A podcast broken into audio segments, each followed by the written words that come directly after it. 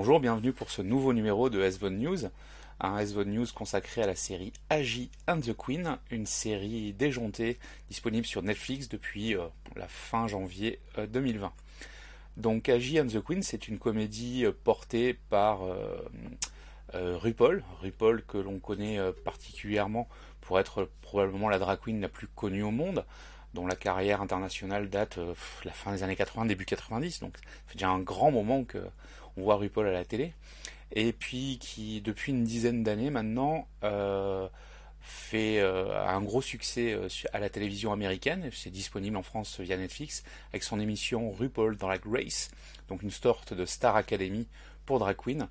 et donc là, Netflix bah, mise dessus. et donc RuPaul va être associé à Michael Patrick King, à qui l'on doit notamment Two Broke Girl, euh, les films Sex and the City entre autres.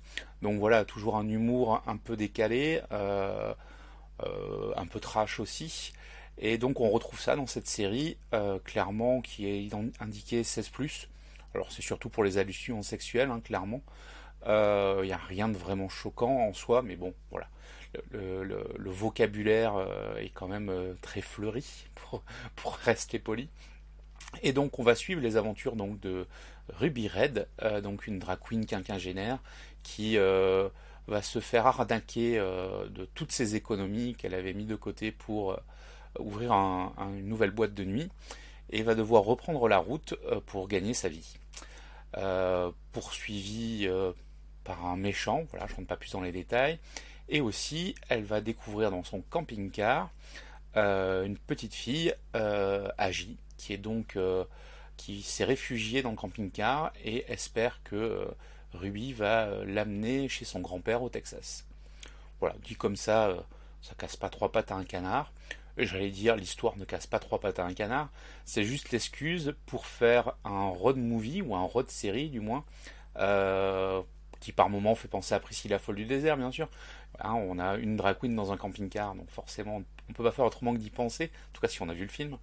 Euh, et donc ça va être l'occasion de traverser différentes villes, des grandes, des petites, et croiser euh, des Américains moyens, qui pour une fois peut-être sont présentés comme des gens euh, positifs, ouverts, alors que la plupart du temps dans les séries, les Américains du fin fond des États-Unis sont plutôt présentés comme des gens un peu arriérés, rustres, fermés, ce qui n'est pas du tout le cas dans cette série. C'est agréable, ma foi.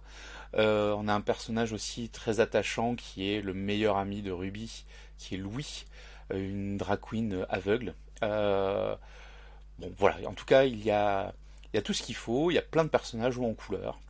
Il y a beaucoup de, tendresse. Il y a beaucoup de messages, même pas cachés en tout cas.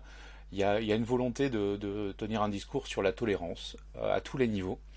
Euh, alors, je sais pas du tout si RuPaul est aussi euh, aussi gentil dans la vraie vie que son personnage ne l'est, même si je pense qu'il y a de la transpiration hein, euh, entre la réalité et la fiction. N'empêche qu'on a une série où les personnages sont vite attachants, mais qui a du mal à démarrer. Donc, moi, je vous encourage à aller jusqu'au troisième, quatrième épisode, il y en a une dizaine, hein, euh, pour vraiment vous dire j'aime, j'aime pas. Le début est vraiment poussif, on a vraiment l'impression que les, acteurs, les scénaristes, toute l'équipe euh, s'est rodée sur les deux premiers épisodes.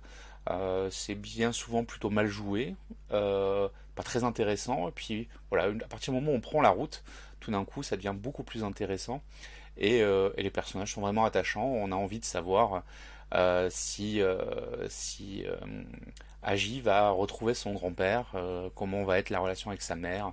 Donc, puisque sa mère est, est une toxicomane prostituée euh, qui a un peu oublié sa fille, probablement euh, euh, par crise de manque. Enfin bon, en tout cas, on n'a pas le, qu'est-ce qui a fait la, cassure véritablement, mis à part au début de la série, elle se retrouve en prison pour prostitution.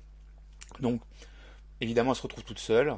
Le personnage de la petite fille est par moments une vraie à claque, mais en général plutôt attachante.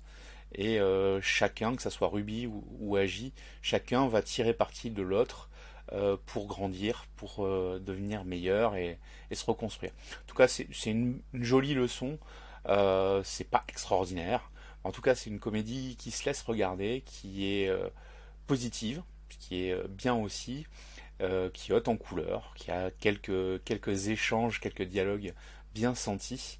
en tout cas, si, vous avez déjà regardé RuPaul Drag Race, bah, vous ne serez pas perdu. Hein. c'est le même univers, sauf que là on est dans la fiction. D'ailleurs, il y a beaucoup des, gagnants, gagnantes des, RuPaul Drag Race qui, ont des petits rôles, qui font des apparitions dans la série.